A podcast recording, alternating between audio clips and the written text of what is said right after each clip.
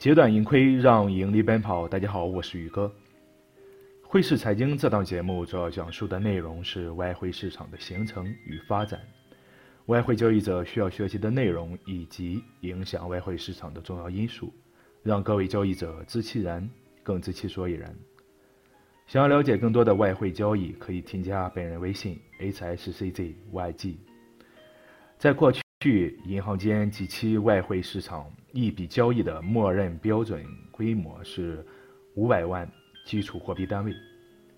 比如说，一标准规模的欧元兑美元就是五百万欧元。以美元计价的资金数量，随着汇率的波动，虽然平均数的用处在市场中仍有质疑，因为交易规模差异较大。但有研究显示，平均交易规模已经下降。当然，对于我们普通外汇交易者而言，我们接触外汇市场的方式是通过网上外汇保证金服务商，所以说这一点我们仅仅作为一个了解就可以。在零售外汇市场，许多网上交易平台已经采用一种标准规模的合约，也就是十万基础货币单位。他们借用期货市场合约这一术语，将其称之为一手。许多服务商还提供迷你合约，也就是一手等于一万基础货币单位。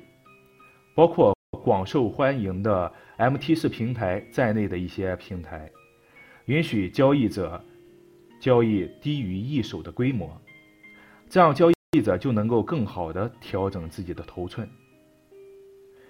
对于一个交易账号而言，每交易零点零一手，就从交易一手的十万基础货币单位降至只有一千基础货币单位。同样的道理，交易迷你合约的零点零一手，就将交易规模降至一百基础货币单位。这时汇价波动一个点，代表波动了零点零一报价货币单位。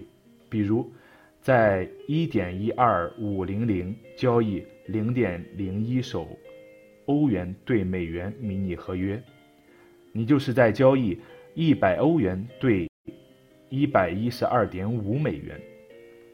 汇价上涨至一点一二五一零，就只增加了一美分，达到一百一十二点五一美元。对于报价货币为日元的这种规模的交易汇。呃，交易汇价波动一个点就相当于变化了一日元。有些外汇交易服务商并不要求你交易十万或或者是一万的倍数，可以比两者更小。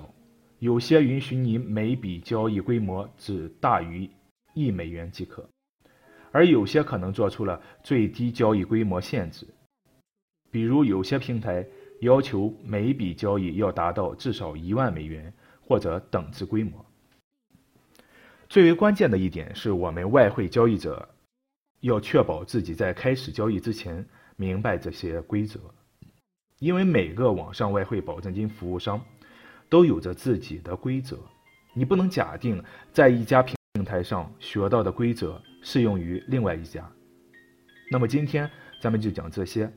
各位对于本节内容，或者是对于外汇交易有什么疑问，都可以添加本人微信，hsczyg，也就是汇市财经宇哥的首拼字母，咱们共同交流学习。感谢您的收听，下期节目再见。